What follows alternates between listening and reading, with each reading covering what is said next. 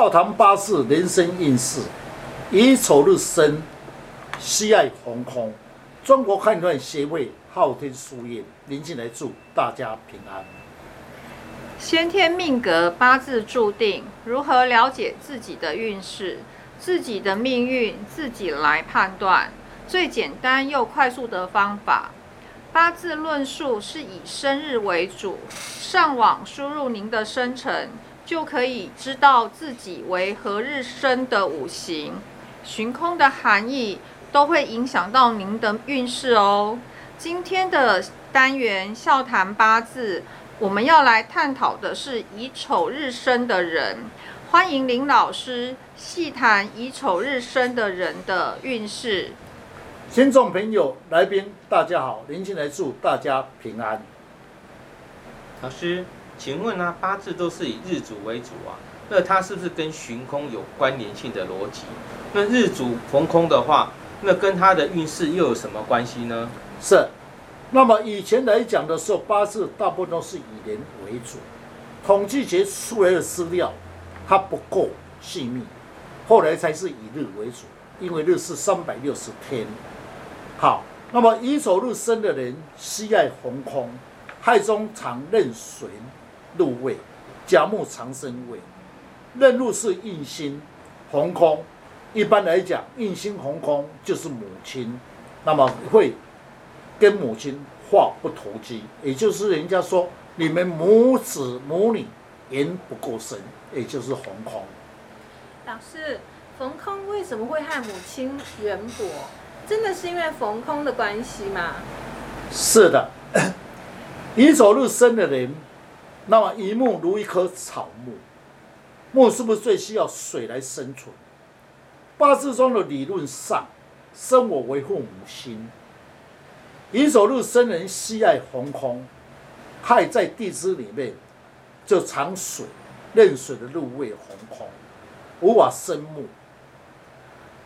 那水的入无法来照顾木，乙木，说明了得不到父母的疼爱。但红空不是父母不疼爱，因为父母心在社会上可以论上司长辈，有事情需要长辈上司来提拔，那么就有限。因为水红空就没办法生你，所以会跟长上司长辈的母亲话不投机，也就是说。比较无言来。嗯，老师说您刚刚有提到啊，跟上司长辈，那还有其他的事物吗？比如说兄弟姐妹啊、阿姨阿伯啊等等之类，都会受到影响吗？是多多少少都有影响。比如说乙丑日生的人，喜爱红空。亥中我们刚才讲常任甲，在事业上工作上升迁无贵人提拔。因为印入红空，刚才讲上司长辈红空，所以没办法帮你提拔。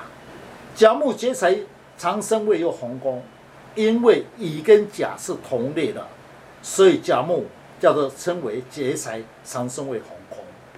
生六夺一甲木红空相停有限，因为甲木长生位红空，一生漂泊不定。男女同论哦，因为。劫财兄弟姐妹长顺红空，有时不知道兄弟姐妹居住在哪里，因为长生位就是刚要出生定居的地方红空，所以兄弟姐妹长大后可怜你不知道他住在哪里，也就是不够亲的意思啦。哎，老师，为什么与兄弟姐妹会有关呢？是不是又跟逢空有关系喽？是，一般来讲，论六亲的感情呢，不错。但有的人长大后，反而跟兄弟姐妹感情有疏离，也就是你本命的兄弟长生为红空，如亥，亥中是不是长？亥中长甲木，长生为红空，甲就是你的兄弟，红空的自然会比较以六亲一点疏离，也可以论有事情要拜托他兄弟。来帮忙有限，因为红空不是他不帮你的忙。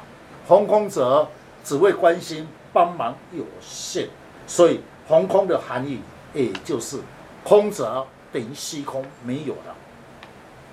老师，您刚说的是亥，那还有一个虚呢？它逢空的话，运势会有什么牵连啊？这，依人命来讲，乙丑日生，是为火库红空，十三库红空。十三就是一个人智慧，红空则那么智慧上就无法开窍，那么会赚钱来讲会失去掉机会，所以细的时候确实很要紧。细的时候是火库，你看火库是叫做你的十三库红空，所以赚钱机会就会失去的很多。老师，有的人结婚之后，他的事业啊、财运会受到太太娘家那边的事业来资助，然后一路的顺畅。但是有的人呢，跟娘家就会比较疏远，是不是跟本命与太太娘家有相冲，或者是说他跟太太两个不够亲近，是不是也是跟逢空有关系？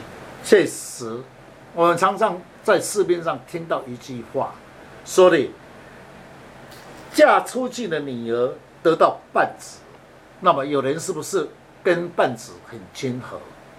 好，我比个例来谈，乙丑日生的人。本身系红空，系为木之十三库，十三也代表太太的父母亲。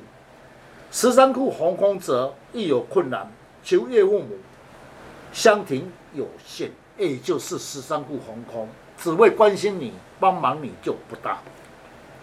老师，如果这个虚逢空这个人是个女生的话呢，对六亲是不是有什么影响？